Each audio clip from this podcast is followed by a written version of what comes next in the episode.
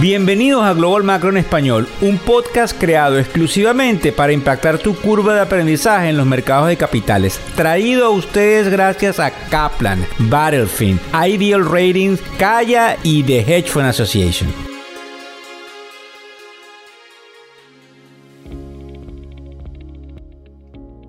Hola, ¿cómo están? ¿Cómo les va? Hoy es viernes, primero de septiembre del año 2023. Ya ustedes saben, buenas noches, buenas tardes o buenos días mientras escuchan el podcast afortunadamente número uno de los afluentes en español o de lo que en inglés se llaman los High Network Individuals, antes de que pasemos a hablarles de dos cosas importantes, que es lo que sucedió hoy en la mañana con las estadísticas del mercado laboral de los Estados Unidos y sus implicaciones, y los, eh, digamos, enunciados favorables de la semana, tengo entonces que hablarle de las cosas que son esos nubarrones que es la posibilidad de que muy pronto tengamos un paro laboral en el sector de los trabajadores del área automotriz.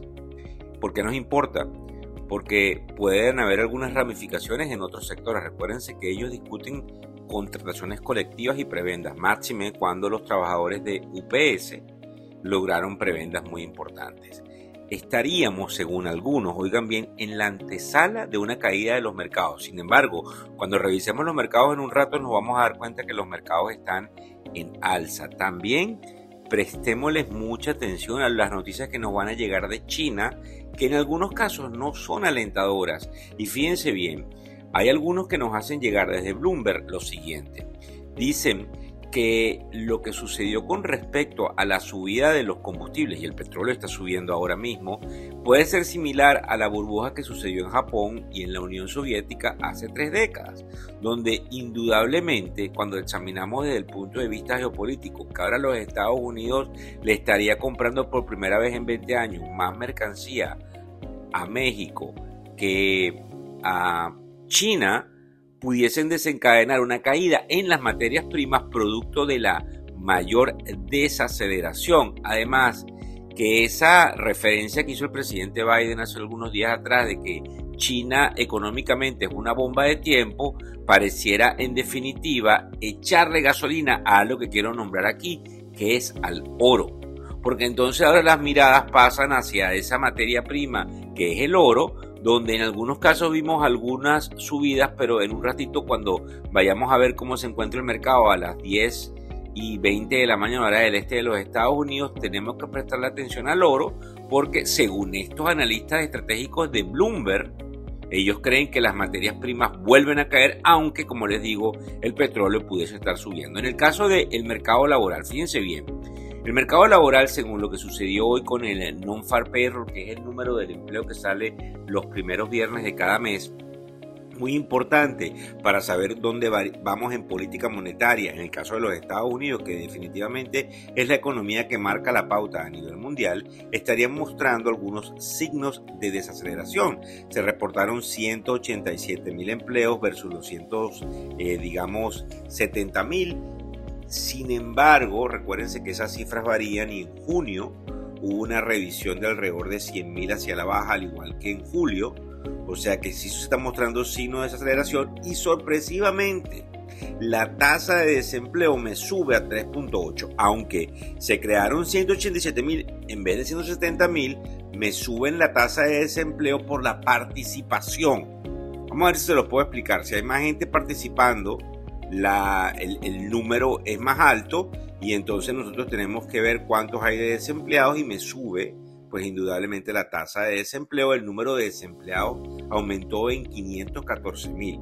Esto es un poco peligroso porque primero la Reserva Federal quiere buscar esto para bajar la inflación, pero es un poco peligroso porque entonces como uno empieza a examinar lo que puede venir a futuro, puede haberse, eh, se, les puede haber pasado la mano en ciertas medidas restrictivas y que pasemos a ese ciclo. Ustedes van a conseguir analistas diciendo que todavía no se ven vestigios de recesión, sin embargo van a conseguir una camada diciéndoles por supuesto que lo hay y tenemos que prestarle muchísima atención a lo que viene ahí. La tasa de participación es importante aquí, de quienes trabajan subió al 62.8% de la, 62.8% de la población americana.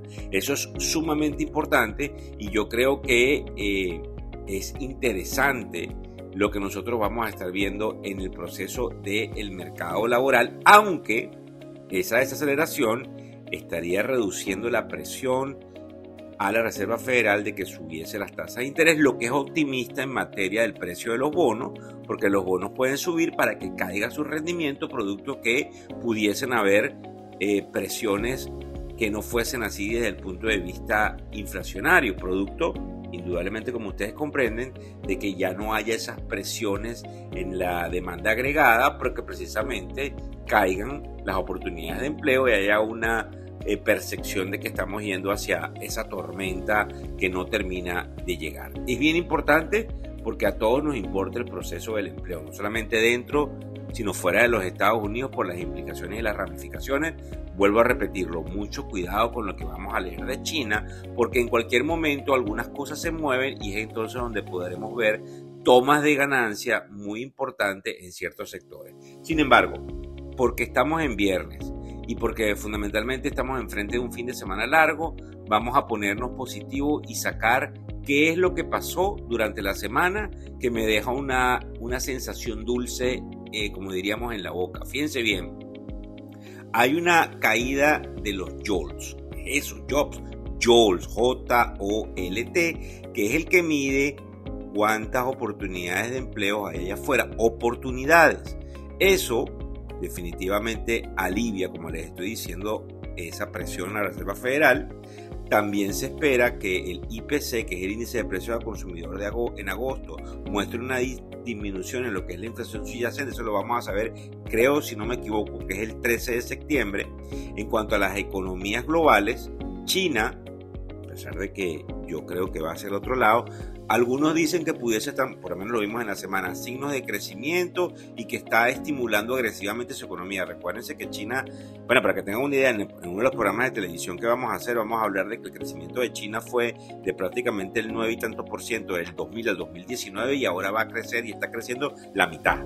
Y eso tiene unas implicaciones en el crecimiento económico global y en la demanda agregada que los chinos hacen. Son X cantidad de millones de chinos que consumen ahora la mitad desde el punto de vista, si lo queremos ver coloquialmente, no, no es tan calvo ni con dos pelucas, pero más o menos para que ustedes comprendan cómo puede China afectar el crecimiento mundial de la demanda agregada y la facturación de las compañías a nivel mundial que se traduce en la demanda de empleados. Además, que como ustedes saben, y me salgo un poco aquí del tema, que la inteligencia artificial está haciendo tantos cambios que prácticamente durmiendo eh, nos despertamos con cambios que no son en algún momento eh, sumamente positivos porque pudiese estar destruyendo la creación y la manutención de los empleos. En el caso de otras cosas favorables de la semana, los, en el caso del Banco Central Europeo, los supuestos endurecimientos del Banco Central se han reducido al haber algunos indicadores globales eh, más importantes. Incluso a pesar de que en Alemania subió la inflación, hay algunos otros indicadores que siguen pensando de que vamos hacia un proceso de recesión donde el Banco Central quizás no tuviese la necesidad de subir esas tasas de interés. Nos llama la atención indudablemente el caso de India, que su economía sumamente sólida, hay un crecimiento muy fuerte en lo que es el Producto Interno Bruto. Recuérdense que les estoy hablando de los que están escuchando por aquí, de las cosas favorables de la semana. En, en, cuanto a las ganancias tecnológicas, hubo ganancias sólidas. Igual nos eh, sorprendió el caso, eh, creo que fue el miércoles, de lo que sería Salesforce, que es una de las compañías de tecnología muy importantes que también utiliza inteligencia artificial y indudablemente eh, nosotros estamos observando que algunos minoristas, que son tiendas por departamento, están eh, informando de ganancias sólidas y que en algunos casos sugiere que la demanda de los consumidores estaría intacta. Nosotros no creemos eso desde la tribuna. Al haber analizado otra cantidad de cosas, como les digo, tengo que llamar nuevamente. Y sé que algunos me tiran piedras porque dicen, Víctor, pero ¿por qué está llamando a la cautela? Sí, estoy llamando a la cautela porque estamos viendo una cantidad de cosas que en cualquier momento pueden caer. De hecho, no puedo olvidar lo que puede pasar en la parte de las oficinas a nivel del real estate comercial. Eso también hay que prestarle mucha atención porque la narrativa, que es lo que algunos hacen ver en los medios de comunicación, podría cambiar vertiginosamente. Acuérdense que hay unos acontecimientos geopolíticos y entonces las cosas positivas de estos acontecimientos geopolíticos que nos arrojó la semana están en el hecho de que Ucrania sigue avanzando en su contraofensiva con Rusia, lo que pudiese, eh, eh, eh, digamos, poner a Rusia en la mesa de negociación y que hay unos intentos de estabilizar las relaciones entre China y los Estados Unidos. Otra cosa que nos llama la atención de la semana es el hecho de la perspectiva de fusiones y adquisiciones en Estados Unidos. ¿Por qué? Porque hay un organismo que es el FTC que creo que se llama en inglés el Federal Trade Commission, que básicamente es el que permite que no haya oligopolio ni monopolio, han relajado un poco las normas y cuando nosotros vemos entonces algún tipo de fusión y adquisición, pudiésemos decir que el mercado está entrando en un piso y que va hacia arriba. Claro, esto en ciertas condiciones, vuelvo a repetirles. Hay otros nubarrones que esperemos que no se conviertan en tormenta. Hay una cantidad de señales contradictorias. Yo creo que los bancos centrales los entienden, los economistas, los analistas, donde no importa cómo ustedes hayan escuchado lo que yo les estoy explicando el día de hoy, lo más importante es disfrutar el fin de semana. ¿Por qué? Porque en definitiva, quienes pronostican, incluyéndome si lo hago, algún tipo de pesimismo, nos equivocamos en el largo plazo. En el largo plazo siempre hay noticias positivas, siempre se sale adelante, siempre la, y vuelvo a repetirlo, siempre la economía sale adelante. Entonces, la economía se basa en ciclos, independientemente de cuál ciclo venga. Si nosotros esperamos cierto tiempo, la economía va a estar mejor en cinco años de como está hoy por hoy.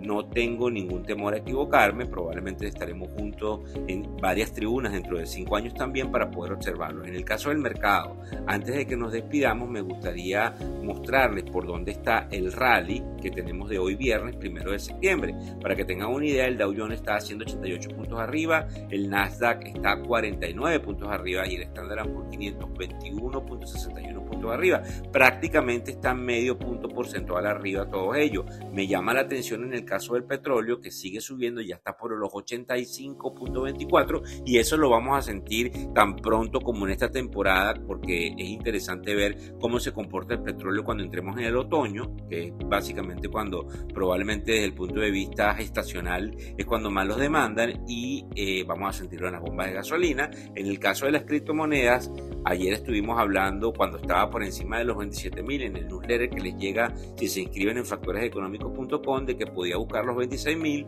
Eso producto de algunas informaciones que nos habían pasado, pues exactamente llegó hasta ese nivel. Hay que prestarle atención porque quizás en estos niveles vuelvan a salir quienes lo acumulan, es decir, que haya un piso eh, importante allí. Y en el caso del oro, lo tenemos cayendo ligeramente, prácticamente está flat, es a donde quiero que le presten atención porque probablemente algunos aceleran, inclusive los bancos centrales, a comprar ciertas oportunidades dentro de este importante commodity. En el caso de los bonos, tenemos el bono a 10 años marcándonos 4.16. Yo creo que es bien interesante e importante que le prestemos atención a dónde se ubica constantemente el general, que sigue siendo el papel que marca la pauta dentro de las tasas de interés. Muchas gracias por seguirnos en todas y cada una de las redes sociales y vuelvo a repetirlo, lo más importante no es lo que dije, lo más importante es disfrutar de un merecido descanso de fin de semana. Muchas gracias. El podcast Global Macro y de Factores Económicos ofrece una visión global de los mercados de valores y dicho análisis es producto